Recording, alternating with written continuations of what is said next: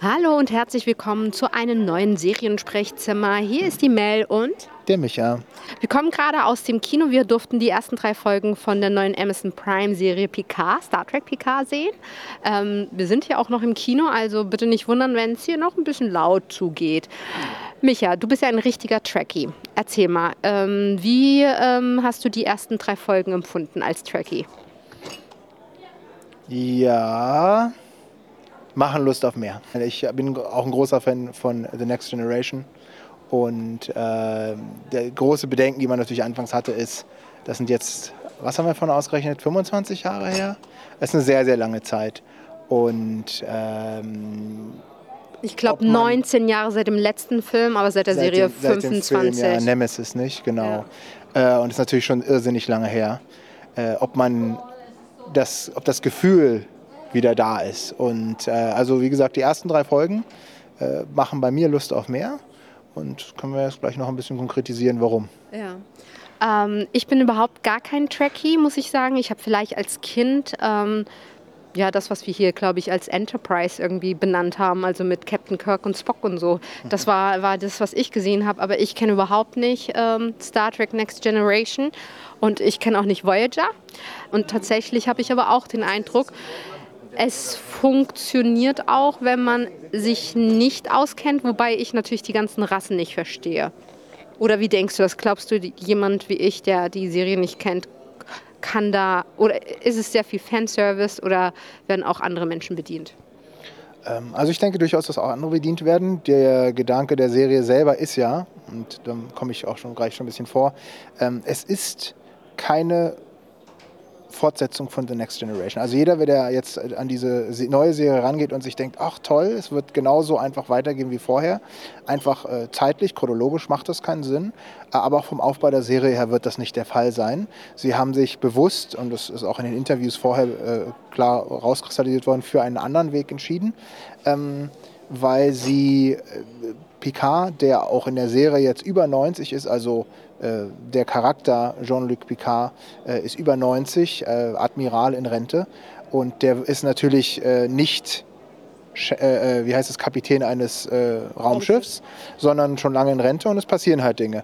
Und die zweite Sache, die ein sehr, sehr großer Unterschied zu The Next Generation oder auch allgemein zu vielen der Star Trek-Serien ist, Voyager ist da vielleicht ein bisschen ähnlich, die Serie jetzt ist als äh, kontinuierliche Geschichte aufgebaut. Es sind keine in sich abgeschlossenen Episoden. Also so wie man es ein bisschen mehr aus, von anderen Serien kennt, ist es wirklich so, dass einfach eine Geschichte über mehrere Episoden erzählt wird.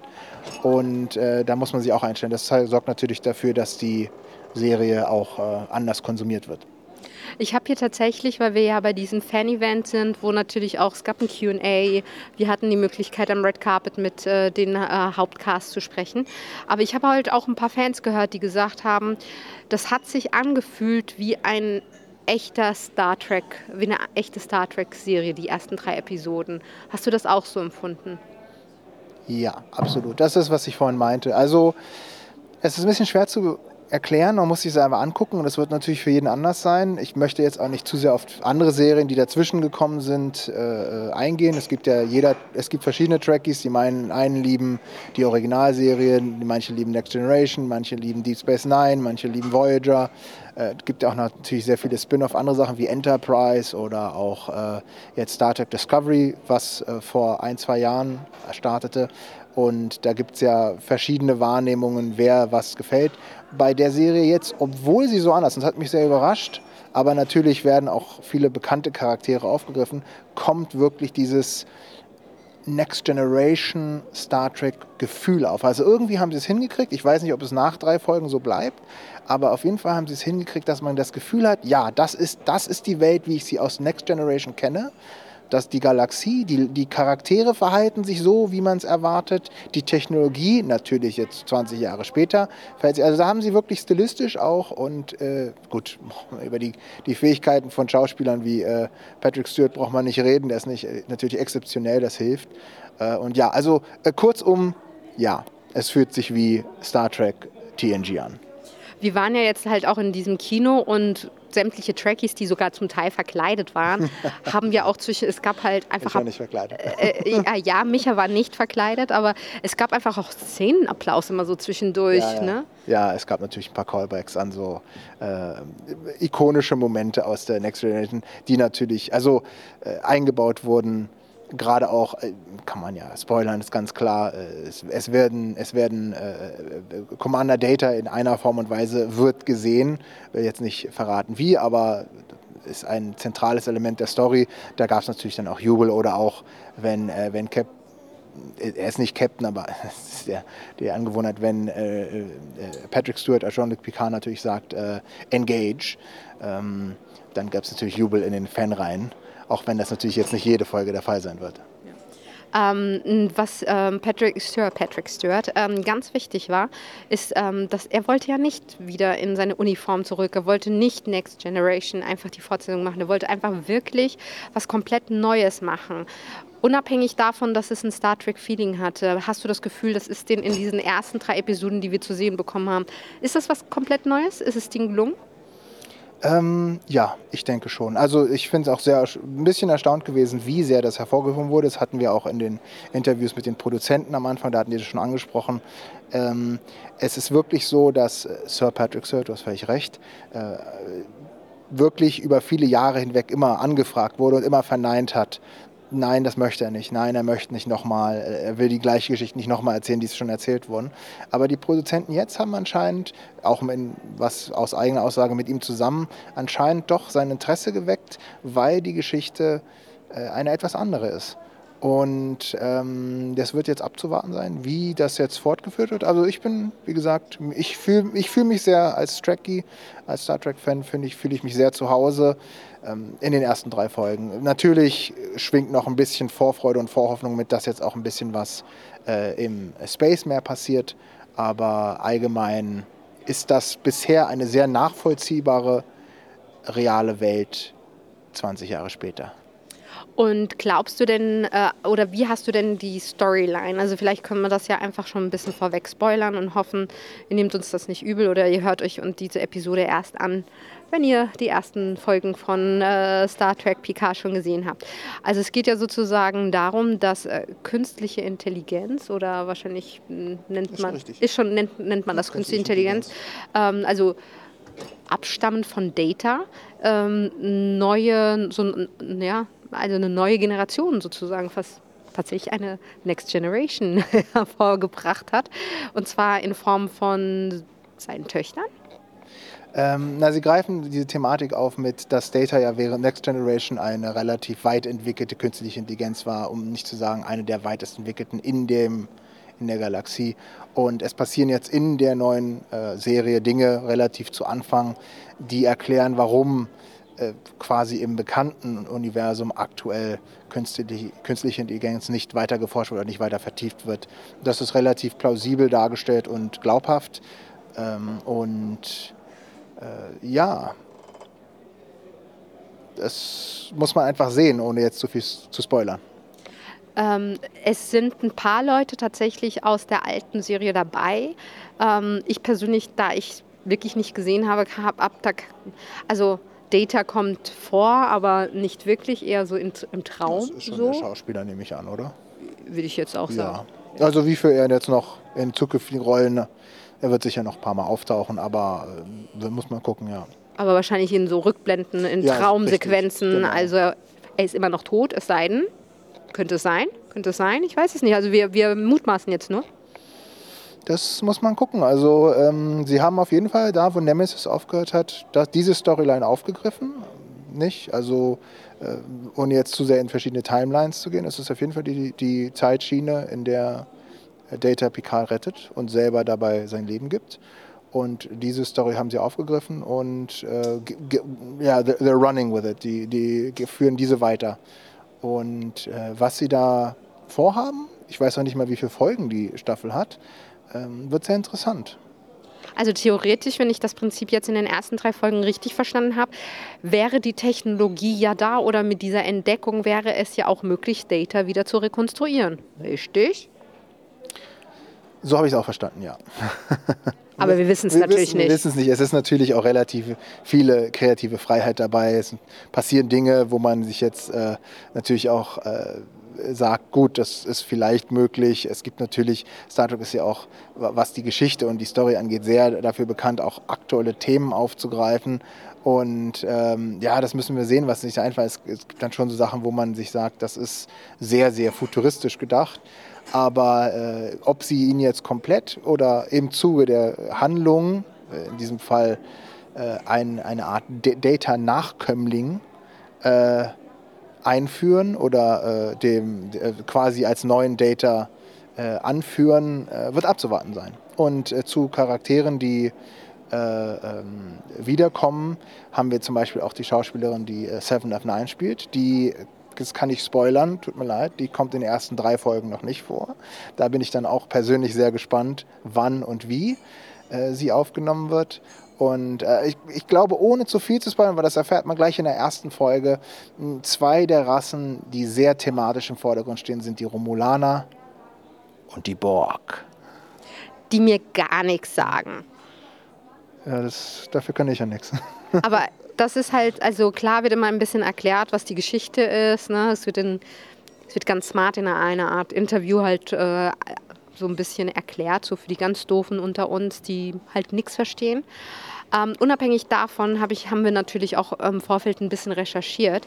Und die Seven of Nine kommt ja eigentlich aus einem ganz anderen Universum. Die kommt von der Voyager, ne? Ähm, hast du da irgendwie, also was glaubst du, wie bringt man die zwei Welten zusammen? Voyager, Next Generation und, und das jetzt zusammen äh, bei Picard? Ähm, ja, also äh, gleiches Universum, andere Serie, würde ich in dem Fall sagen. Ähm, Oder so.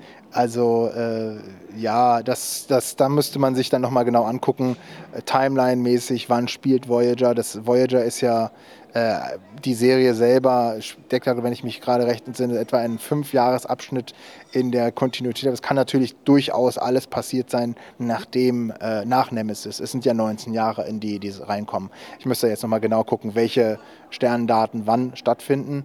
Ähm, das macht durchaus Sinn. Äh, Timelines selber äh, spielen natürlich sehr viel mehr mit den, äh, mit den neuen Star Trek-Filmen äh, eine Rolle, wo es diese komplett andere Zeitschiene gab, wie wir das mit den jüngeren Darstellern kennen, ähm, aus den letzten drei oder vier Filmen, wo auch äh, Spock oder damals Leonard Nimoy äh, mitgespielt hat. Ähm, ja, es ist, wie gesagt, es ist, es ist sehr, sehr viele Callbacks, auch vieles äh, gut gemacht, was du von meintest, für Leute, die noch nicht so involviert sind. Viele Dinge, und das wird Trekkies, hoffe ich, oder denke ich, die knowledgeable sind äh, oder ähm, sich noch ein bisschen äh, an Sachen erinnern, gefallen. Viele Dinge werden äh, kurz und präzise manchmal erklärt durch einfach nur ähm, eine, eine, Sache, ein, eine, eine Sache, die vorgefallen ist und jeder Trekkie sagt, ah, okay, das, das, das, das, das kenne ich, das macht Sinn. Und für jeden, der es nicht kennt, wird aber jetzt in dem Zusammenhang sofort erklärt, zum Beispiel jetzt nicht Romulaner und Borg, ähm, äh, worum es geht. Also ähm, für, für den Erfahrenen gibt es so eine Art Callback und für die, für die Unerfahrenen, für die Neuen gibt es eine, so eine Art Mini-Erklärung, aber nicht, nicht zu ausführlich. Und Seven of Nine, wie passt die da rein? Naja, Seven of Nine, das war ja das alles, also dazu muss man gucken, die Borg selber sind ja als Rasse während The Next Generation zu großem Erfolg damals als äh, Rasse eingeführt worden ins äh, Star Trek äh, Universum, wenn ich mich jetzt nicht irre, um Gottes Willen, am Ende gibt es jemanden, der sofort sagt nein, ähm, waren sehr, sehr beliebt, waren auch eine Zeit lang die Nonplusultra-Gegnerrasse, die nicht stoppen kann. Das ist ein bisschen während der Serie Voyager äh, zurückgegangen. Da äh, haben sie die Borg getroffen und die Borg wurden ein bisschen, sag ich mal, kanontechnisch abgeschwächt oder die Technologie hat einfach aufgeholt. Und Seven of Nine war ja ursprünglich eine Borg, die im Verlauf der Voyager-Staffeln äh, gerettet wurde und halt ähm, aus der Assimilation befreit und dann wieder ihre Eigenständigkeit wiedererlangt hat. Also komplett eine, äh, ein Individuum wieder geworden ist. Und daher, da sie eine ehemalige Borg ist, hat sie natürlich zu dem, was wir vorhin gesagt hatten, mit Romulanern und Borg als zentrale Rassen aktuell, äh, natürlich einen sehr starken Bezug.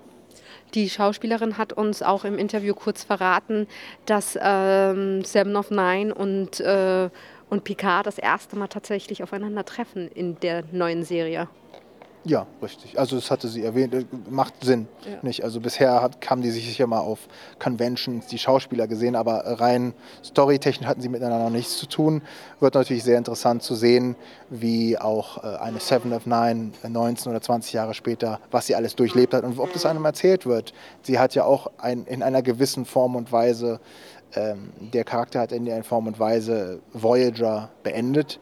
Und es wird sehr spannend, je nachdem, wie ausführlich sie äh, benutzt wird. Aber ich kann, kann mir, ich kann mir vorstellen, das ist jetzt rein spekulativ, dass sie doch eine relativ größere Rolle einnimmt, weil es scheint schon so, dass die Borg eine, eine höhere Rolle, eine größere Rolle einnehmen in der Geschichte. Aber das sind jetzt, wie gesagt, die ersten drei Folgen, das muss man gucken. Und wir haben sie halt noch nicht gesehen. Ich bin auch gespannt, wie die Trekkies das tatsächlich auch ähm, aufnehmen, ob sie das eigentlich ganz cool finden, wenn sozusagen, du hast richtig gesagt, sind gar keine Universen, sind aber einfach unterschiedliche Serien. Wenn diese unterschiedlichen Serien dann irgendwie da so auf mal auf einen eigenen Nenner kommen. Ähm, was mich auch interessiert, es gibt ja jetzt nicht nur diese neue Star Trek-Serie, es gibt ja auch Star Trek äh, Discovery.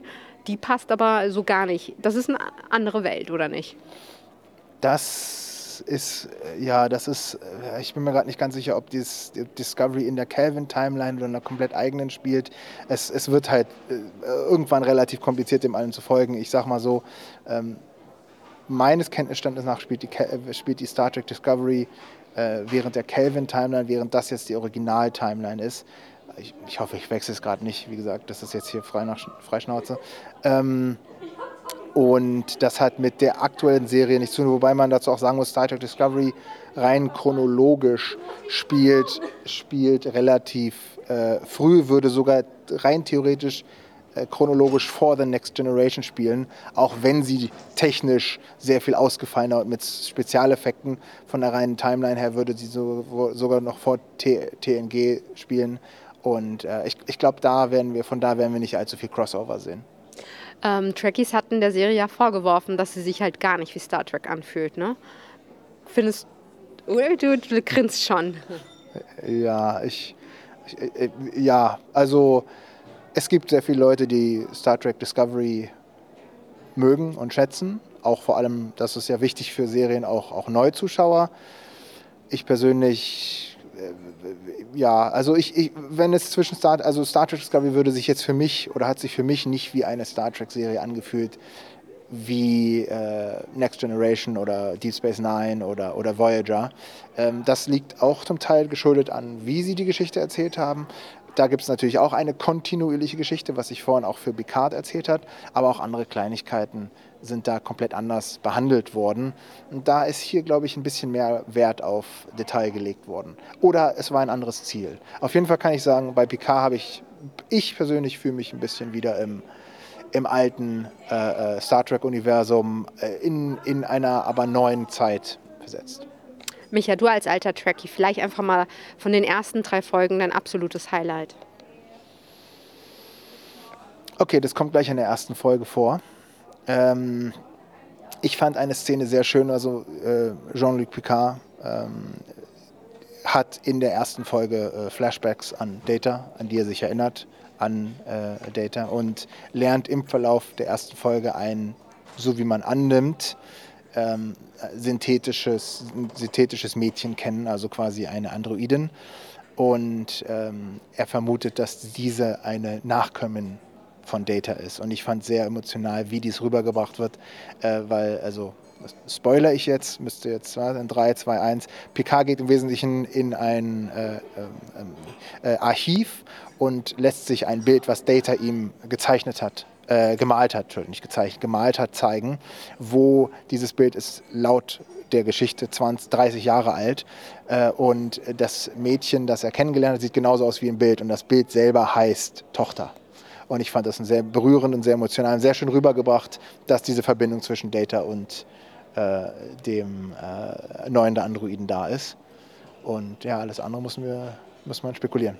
Wobei sie ja sehr menschlich ist. Ne? Also das ja. ist ja auch noch so das, das Ding, dass man sagt, ähm, offensichtlich haben sie jetzt nicht einen neuen Androiden oder eine neue äh, Intelligenz, ähm, Artificial Intelligence äh, gebaut, sondern sie haben einfach weiter. Ne? Sie sind einfach vorangeschritten, obwohl es verboten ist. Richtig, genau. Das ist völlig richtig, was wir auch vorhin meinten. Es sind Dinge vorgefallen und äh, weswegen künstliche Intelligenz verboten ist. Deswegen eigentlich würde man in diesem Bereich einen Rückschritt erwarten. Und äh, anscheinend gab es da sogar einen Fortschritt, äh, sogar einen signifikanten Fortschritt. Und inwiefern Data damit spielt, inwiefern äh, er als Grundmodell gedient hat, muss man als abwarten. Das wird in den ersten drei Folgen noch nicht erklärt. Und wie die äh, Rasse, die, die diese Intelligenz jetzt äh, jagt, überhaupt darauf kommt, dass es sie gibt, das finde ich, fände ich jetzt auch interessant zu wissen. Ne? Und das ist eigentlich ein Stilist oder das ist eigentlich von der Geschichte ein neues Element. Es geht hierbei um die Romulaner, dass Romulaner eine Abneigung gegen künstliche Intelligenz haben. Inwiefern das in alten Folgen verankert ist, weiß ich nicht oder kann ich mich zumindest jetzt im Moment nicht entsinnen. Aber äh, das muss auch noch alles erklärt werden, ja. Also es wird auf jeden Fall spannend. Micha, was würdest du nach den ersten drei Folgen, was würdest du für eine Bewertung von 1 bis 10 geben? Ach, das boah, Bewertung. Ja, äh, definitiv solide 8, 8,5 mit sehr gespannt. Äh, ein bisschen zu wenig Space. Äh, spielt sehr viel auf der Erde noch. Aber das ist, glaube ich, für so eine Folge auch verständlich. Ähm, mir hat es mir hat's gefallen. Ich wäre jetzt mal bei 7, ähm, weil ich einiges doch nicht verstanden habe. Ähm, mich zwar jetzt nicht so super verloren fühle, aber also es hat mich neugierig gemacht, aber natürlich habe ich halt nicht dieses, ja, also für mich gibt es halt keinen Fanbonus oder irgendetwas. Ne? Also ich habe da keine nostalgischen Gefühle. Äh, Wäre anders, wenn jetzt Battlestar Galactica, die äh, sozusagen zweite Version jetzt nochmal irgendwie, keine Ahnung, da on air geht. Ja, ihr Lieben, also ähm, ich hoffe, das war hier alles äh, okay verständlich. Wie gesagt, wir sind noch im Kino nach diesen drei Vorstellungen. Ähm, das war unser Serienzimmer. Hast du noch letzte Worte an die Trekkies da draußen? Mm, schaut rein, mm, keep an open mind und ähm, ich hoffe, es gefällt allen. Wir freuen uns natürlich wahnsinnig, wenn ihr mit uns in Kontakt tretet, wenn über Facebook oder Instagram oder sonst was. Äh, sagt uns, wie ihr äh, Star Trek PK findet. Eure Meinung interessiert uns immer. Und danke, dass ihr euch wieder den Podcast angehört habt, das Seriensprechzimmer. Bis bald. Bis bald. Was sagen die? Live long and prosper? Also, genau, live long and prosper.